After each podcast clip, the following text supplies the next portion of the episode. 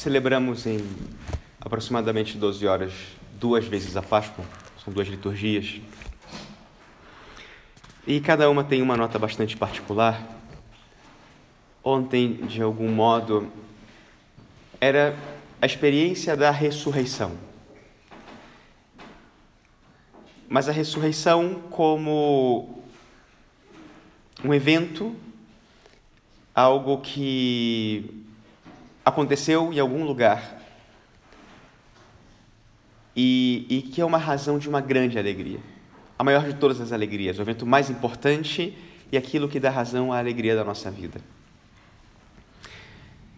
O evento de hoje, ou a ressurreição, como nós contemplamos hoje na liturgia, é um evento particular, não universal, no sentido de que é a ressurreição de Cristo para mim.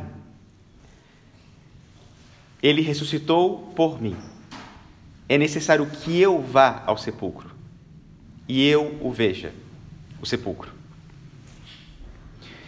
E ao mesmo tempo que nós devemos trazer para o dia de hoje a alegria da experiência da ressurreição, que nós, como nós contemplamos ontem, hoje entra em cena uma outra atitude o realismo. Vem a alegria, mas hoje permanece. Não, permanece a alegria, mas hoje talvez prevaleça o realismo. E agora? O Senhor ressuscitou. E agora? Acho que a resposta é agora. E disso se trata. Maria Madalena ela tem a sua experiência do sepulcro vazio e ela vai dizer aos discípulos: não está, não está lá. E vejam que não é tão fácil fazer a experiência da ressurreição, porque eles permanecem lá. Não sei quanto terá custado a Pedro e João dizer: bom, pelo menos vamos ver, vamos lá, façamos nós mesmos essa experiência. Possivelmente a maioria dos discípulos se sentiu como nós nos sentimos, na maioria das vezes, no nosso dia a dia. Será mesmo? E não me refiro só à ressurreição, me refiro à vida. Diante dos desafios da vida, diante das oportunidades da vida. Será mesmo? Nós, no dia a dia, experimentamos, às vezes, o sofrimento e até poderíamos dizer: eu prefiro a cruz. Pode ser que a ressurreição seja demasiada frustração, eu prefiro ficar na cruz que é certa. Né? Eu fico com o meu sofrimento. Ou então, com aquele sofrimento de autocompaixão, de não conseguir ver além daquilo que agora me acomete. Eu prefiro ficar aqui porque é isso que eu sinto como que de uma maneira serve de regozijo, porque a minha dor é tão grande, maior que todas as outras, que eu sou feliz com essa dor né? e prefiro aqui ficar. Não faz o menor sentido, mas às vezes nós somos contraditórios, é isso mesmo. Ou então, a mediocridade. Algo que me faça ter que sair da minha zona de conforto, da minha mediocridade, porque vai me forçar a algo. Eu prefiro ficar aqui. E vejam que foi essa a decisão dos discípulos. Eles preferiram ficar onde já se encontravam. Não, me, não mexa, deixa, deixa quieto, vamos, vamos deixar assim. Pode ser que eu tenha que me deparar com algo que eu não sei, não conheço, deixa. O nosso amor próprio está fechado em nós mesmos. Mas o fato é que o Senhor ressuscitou o sepulcro está vazio. E no dia de hoje, nós ainda não veremos o Senhor ressuscitado. Nós veremos o sepulcro vazio. Essa experiência de Pedro e de João, a liturgia não está nos convidando a algo diferente disso. E, e por isso também realismo. A fé, na maioria das vezes, não é o sepulcro vazio.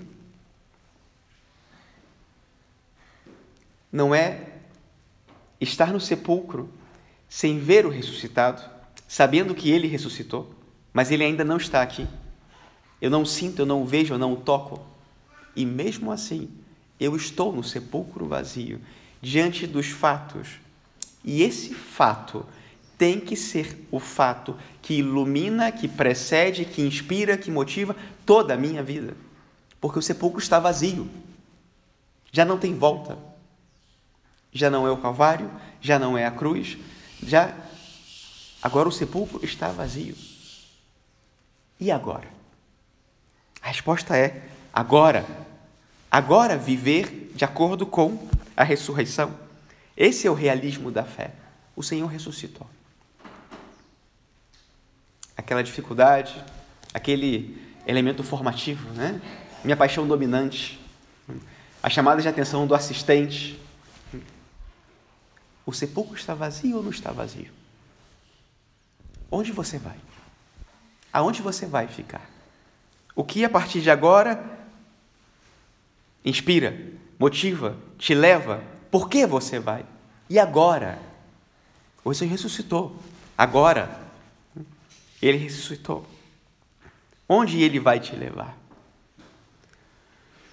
E vejam que é, é essa nossa experiência muitas vezes. Estava pensando é, mais cedo, lendo nesse, evangelho, no, nesse tenista, o Roger Federer. Uma vez perguntaram a ele como ele se sentia cada vez que ele perdia a final de um grande slam. Ele perdeu várias, né? Talvez ele tenha ganho, ganho mais, mas perdeu várias. Né? E ele disse: quando eu perco uma final, eu me permito, durante cinco minutos, me lamentar. Eu falei, cara, cinco minutos? Depois de passar uma vida treinando para uma competição e ele perde a final e ele vai passar cinco minutos se lamentando, e depois passasse uma semana, um mês, um ano, né? eu me permito cinco minutos. Eu acho que pode ser uma regra para aqueles que vivem de acordo com a ressurreição, no pior dos casos me chamaram a atenção, algo deu muito errado, não sei se algo vai dar certo. Tem cinco minutos para deixar a cruz e passar a ressurreição. E deixar sua autocompaixão, e deixar seu vitimismo, e deixar seu amor próprio. O sepulcro está vazio. E agora? Agora, viver de acordo com a ressurreição. Esse é o caminho que nós fizemos ao longo desses dias do Tríduo Pascal. Santo Inácio de Loyola diz que a cruz vem antes da ressurreição, também por um sentido pedagógico, porque é muito mais fácil para o ser humano se compadecer e se unir a outro por causa da sua dor do que unir-se a outro por causa da sua alegria. E é verdade. É a nossa experiência. E Cristo faz a mesma coisa conosco. Ele se apresenta vestido com uma humanidade que nós tocamos todos os dias. Porque é a nossa humanidade. A do sofrimento, a do sem sentido, a do vazio e muitas vezes de não ver, de não tocar, de não saber. E a experiência de nosso Senhor que sofre. Mas é justamente indo ao crucificado, sem ficar na cruz, para que Ele então nos conduza aonde Ele quer nos levar, mas que pode ser muito mais difícil para nós, porque é uma realidade que nós não conhecemos.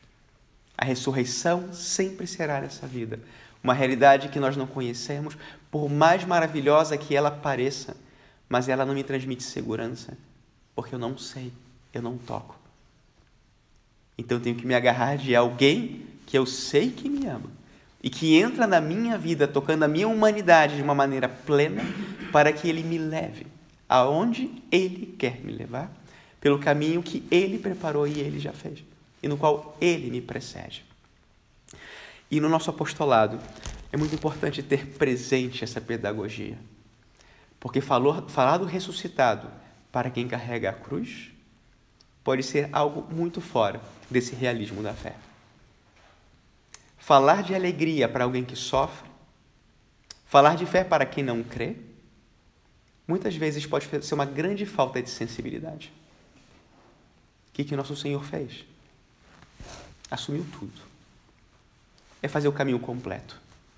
É apresentar às pessoas o ressuscitado, que elas podem tocar na sua dor, para que Ele, na sua humanidade, toque a dor dessas pessoas as faça compreender ou sentir que a sua própria dor pode assumir aquela dor, para que então a ressurreição possa assumir também todo aquele desafio e a, e a própria vitória que aquela pessoa está chamada a viver em Cristo. Não se trata de fingir que a dor não existe, se trata de ir a fundo e apresentar a dor que ele sentir a todas as dores, para que ele, não a cruz, não a cruz vazia, ele, o crucificado, nos conduza por esse caminho da ressurreição e, portanto, pelo caminho da vitória rumo à sua glória. Louvado seja nosso Senhor Jesus Cristo.